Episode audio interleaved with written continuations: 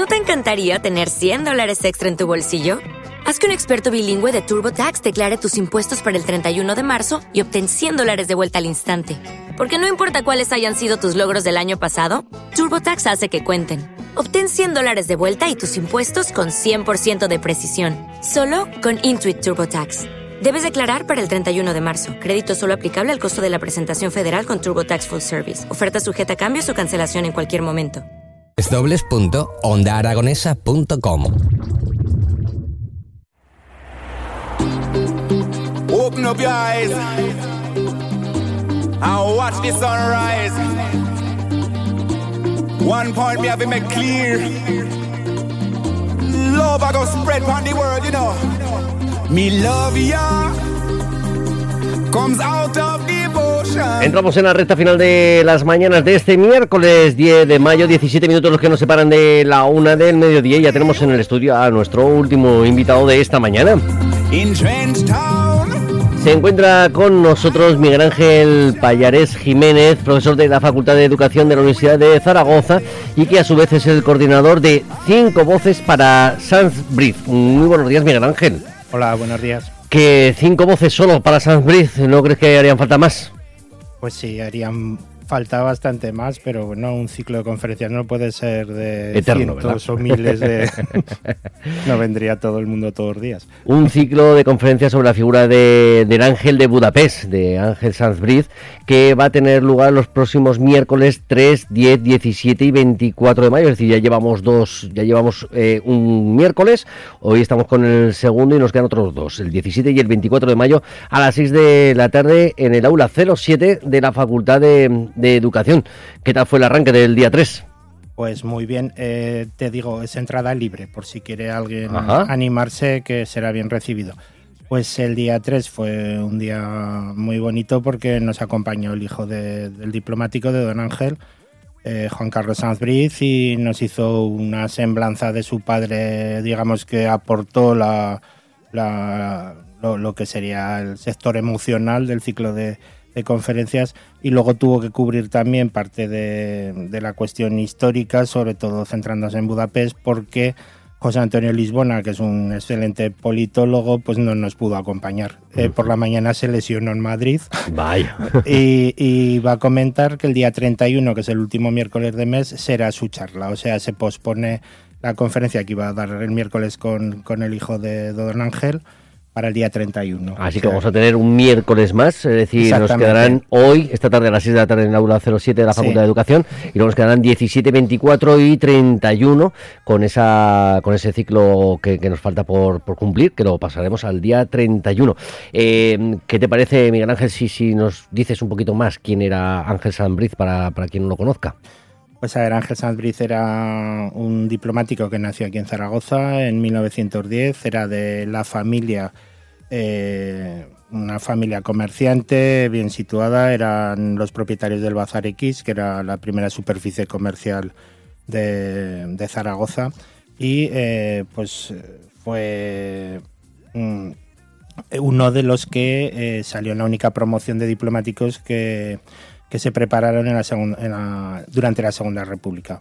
Eh, la cosa es que durante la Segunda Guerra Mundial estaba del secretario de la legación española en Budapest y eh, pues se encontró en un momento terrible de, gran, de grandísima crueldad en toda Europa. Se encontró al cargo de esa embajada eh, como encargado de negocios, no exactamente embajada, delegación. Cuando el, el representante español pues tuvo que venir a Madrid a, pedir cuentas. Entonces, eh, durante el periodo que encabezó la legación española, hizo una grandísima acción humanitaria eh, porque los alemanes habían ocupado Hungría y junto a, a los cru- cruciflechados, los nazis húngaros, pues empezaron a reprimir a todo el colectivo judío que en, que en Hungría era muy numeroso. Hay que tener en cuenta que de la gente que falleció en el holocausto, uno de cada diez fue húngaro. Y que la, la acción criminal de nazis y de cruciflechados se, se llevó a cabo solo en 10 u 11 meses. O sea que fue una máquina perfecta de asesinar y matar. La verdad es que la figura de Sanz que a lo mejor quizás em, la, parte fácil para él hubiera sido la de salir corriendo, me vuelvo a mi casa y hmm. aquí os quedáis todos, fue todo lo contrario, es decir, el, apostar un poquito más por salvar vidas, el salvar las vidas de, de, todo ese territorio, sobre todo pues ayudando a, los judíos, en los que se salvaron muchísimas, muchísimas vidas dentro de la historia de, de la corta y breve historia que, que hubo que desarrollar en esa parte de la guerra de la Guerra Mundial. Sí, efectivamente, eh, lo que intentó hacer es eh, maniobrar eh, junto a las pocas diplomacias representadas en Hungría, Suecia, Suiza, Portugal, eh, los países, los estados vaticanos, que, mm, digamos, trabajaron para evitar que, que no toda la acción de deportación de judíos y de encierro en guetos, etcétera, toda la política nazi de represión eh, se llevará a cabo. De tal manera que Sandbridge se cree que salvó a más de 5.000 judíos. ¿Cómo lo hizo? Pues expidiendo pasaportes eh, eh, a favor de, cada persona que luego sirvieron para los grupos familiares, el, pasaportes en teoría para sefardís, que eran los judíos que habían sido expulsados de España, pero que fueron aprovechados por los judíos centroeuropeos que, que nada tenían que ver con España. También eh, protegió personas en su misma, en su misma casa y en, la legación y eh, eh, abrió domicilios en Budapest, en el Budapest que, muy pronto estaría sitiado por las tropas soviéticas, bajo la bandera española, bajo la protección española. Con lo cual, digamos que, tuvo que hacer de la dificultad virtud para pues, pues, poder gestionar a ese colectivo tan, tan castigado. Historia extremadamente cercana, muy poquitas décadas atrás, lo que tuvo que vivir Ángel Salbriz. Y, pero las historias se vuelven a repetir, las guerras continúan en nuestro mundo, muy cerquita de, bueno, incluso con, mismos participantes que, los que participaron en, esa guerra mundial y todavía, y todavía parece que no hayamos aprendido nada, o si lo hemos aprendido, algunos lo han aprendido muy bien y saben cómo utilizar todo, todo este, nunca mejor dicho, ¿no? todas estas armas para, a su favor. Pues sí, la verdad que, los humanos somos bastante testarudos para mal y, de hecho después de la Segunda Guerra Mundial es cuando, cuando se hizo la Declaración de los Derechos Humanos, se creó la UNESCO para considerar que la educación de los hombres en todo el mundo sería la que nos hiciera permanecer en paz eh, para siempre. Eh, se crearon los tribunales internacionales para evitar que, que nos eh, elementos políticos o militares eh, hicieran los genocidios y sin embargo los genocidios han continuado.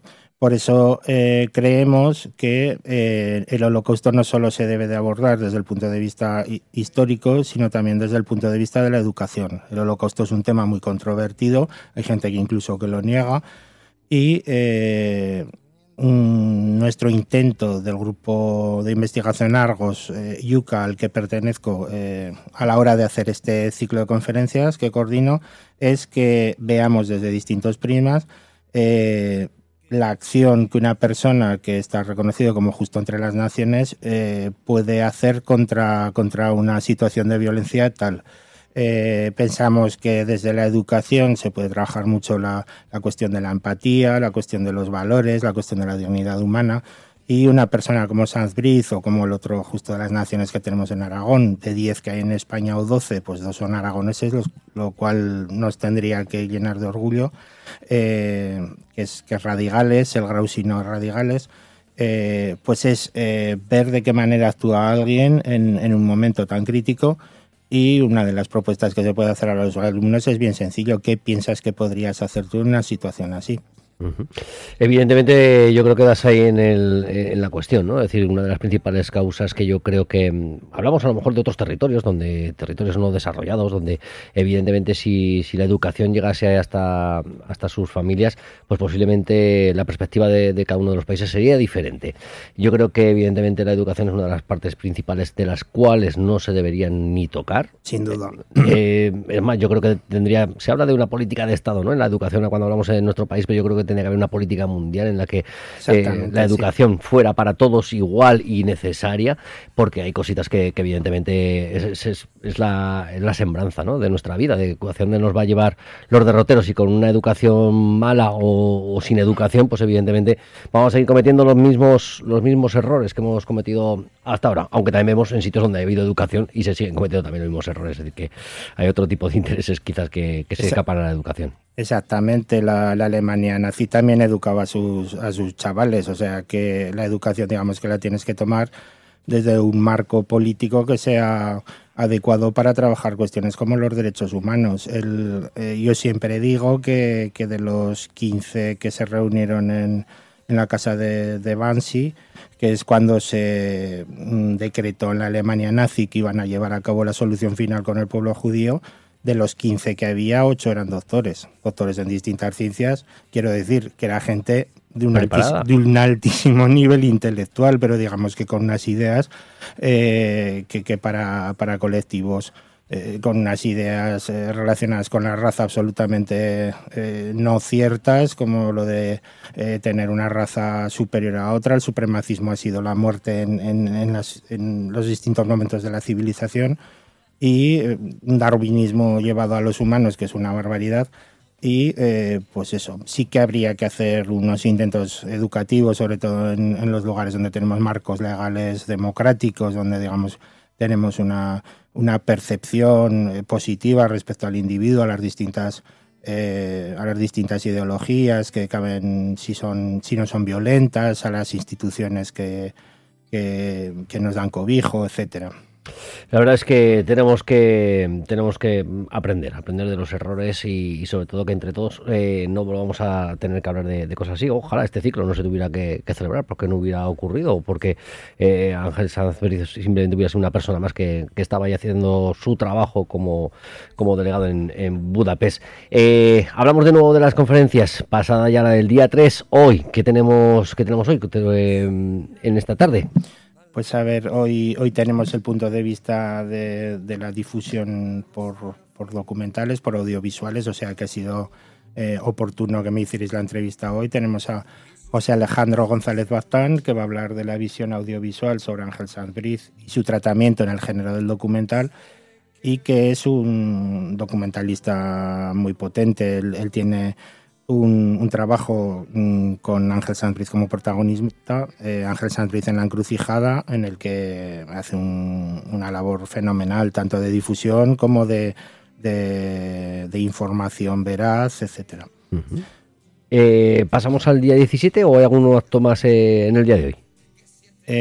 casi pasamos al día 17 si hacemos un poco el abanico de todo lo que vamos, si te parece. Mira, el día 17 viene Víctor Iriarte, que es un periodista navarro, que, escribe, que es también que es también escritor y que hace un par de años eh, ganó el premio López de Vega de teatro por una obra titulada eh, Budapest, El silencio estremecedor. Entonces él va a dar la ponencia, Briz, los silencios que dan juego a la literatura y nos va a hablar de, de cómo se puede eh, cubrir a partir de, en su caso, el teatro o a partir de la prosa, eh, los huecos que deja la historia, de manera que hagas una difusión eh, adecuada de un personaje tan potente como Sanzbriz. hay que tener en cuenta que el otro día mm, vino para conocer a Juan Carlos Sanzbriz, al hijo del diplomático, y vi que perfectamente estaba documentadísimo, o sea, que, que no por hacer eh, un libro con base histórica, digamos que, que, deja de lado lo que es la, la, la, historia, con mayúscula. Eso el próximo miércoles, día 17, nos pasamos al día 24. Sí, a ver, eh, intervendrá Ersebet Dobos, que es una profesora húngara, y digamos que nos dará el punto de vista magiar eh, de cómo se consideró, se ha considerado eh, la labor de Sanz desde, desde ese país. Eh, hay que tener en cuenta que nada más pues acabar la Segunda Guerra Mundial, España y Hungría quedaron en, dos partes absolutamente diferenciadas del globo. era la Guerra Fría y Sanz digamos que en Hungría su figura y su labor pues pasó desapercibida. Entonces investigadores que han trabajado luego, en este caso es una profesora de, español y de portugués que habla igual que nosotros de bien, pues eh, trabajó para ver de qué manera Ángel Sanz Briz había protegido a los judíos de Budapest. Ella siempre reconoce eh, la parte positiva del colectivo judío que empujó mucho a la economía y la cultura en, Hungría. Esto será el próximo día 24 y nos faltará el ciclo del 31 que será aplazado por... Sí, el pobre José Antonio Lisbona que nos vendrá, espero que sin muletas porque se hizo un esguince de horror. A ver, él, es un politólogo, ha trabajado muchísimo la figura de Sanz y eh, su ponencia es de Sefarad, que es, digamos, la España judía a Hungría, el Aragón de Sanz y su acción humanitaria es de la legación de España en Budapest. Bueno, eh, ¿dónde podemos, si no nos ha dado tiempo a coger datos de, todo esto, dónde podemos encontrar esta, esta información, Miguel Ángel? Pues a ver, el, hoy será la segunda sesión, es la de eh, eh, José Alejandro González Baztán y será en la Facultad de Educación en el campus de, San Francisco, campus universitario de San Francisco, en el aula 07 a las 6 de la tarde. Entrada absolutamente libre y todo el que venga, pues bienvenido. Pues eso va a ocurrir estos próximos miércoles durante el mes de mayo, hoy, día 10, 17, 24 y 31 de mayo, este, este ciclo que, se realiza en la Facultad de, Educación de la Universidad de Zaragoza, cinco voces para Sanz Briz. Eh, yo no lo sé, no sé si es nuestro gen, el gen aragonés ese que tenemos, el de valorar más a los de fuera que a lo que, tenemos en casa, lo de no terminarnos lo de creer, eh, pero que personas como Ángel Sanz que, han sido importantes eh, en, la historia mundial y que, pues bueno, pueden pasar totalmente desapercibidos en, nuestro día a día. Pues sí, a ver, Ángel Sanz ha tenido mala suerte con la difusión de su acción humanitaria. En principio parece ser que era una persona muy humilde, eh, respecto a lo que había hecho. como decía Juan Carlos, su hijo el otro día, decía que no había hecho otra cosa que lo que se tenía que hacer. Y después, pues bueno, el quedar España a un lado y, Hungría al otro de la Guerra Fría, el, no reconocimiento del Estado de Israel por parte del Estado español hasta, hasta 1988 pues hizo que dijéramos eh, que, se fuera diluyendo la, esa, acción humanitaria. Desde luego el Estado de Israel reconoció muy pronto la labor de Ángel Sanz porque lo reconoció como justo entre las naciones en 1966 cuando solo llevaba tres años dando el galardón. Y para que nos hagamos idea, es el justo número 121 y ahora hay más de 27.000. O sea que, los judíos están, eh, representados en el Paseo de los Justos de, Yad Vashem, el centro eh, donde se trabajan cuestiones del holocausto en Israel.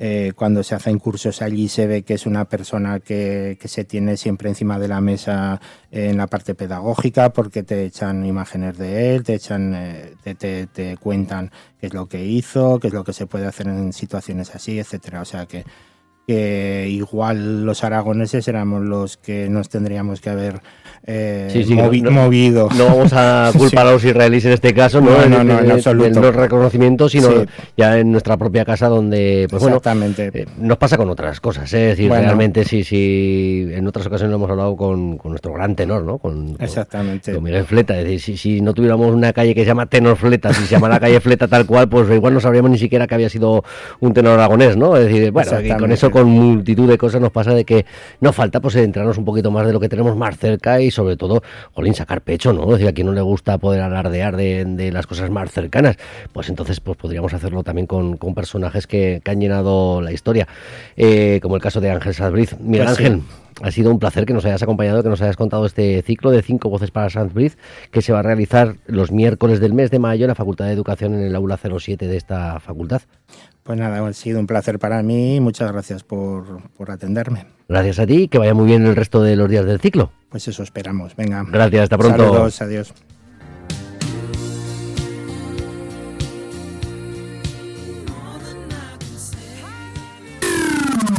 Onda Aragonesa www.ondaaragonesa.com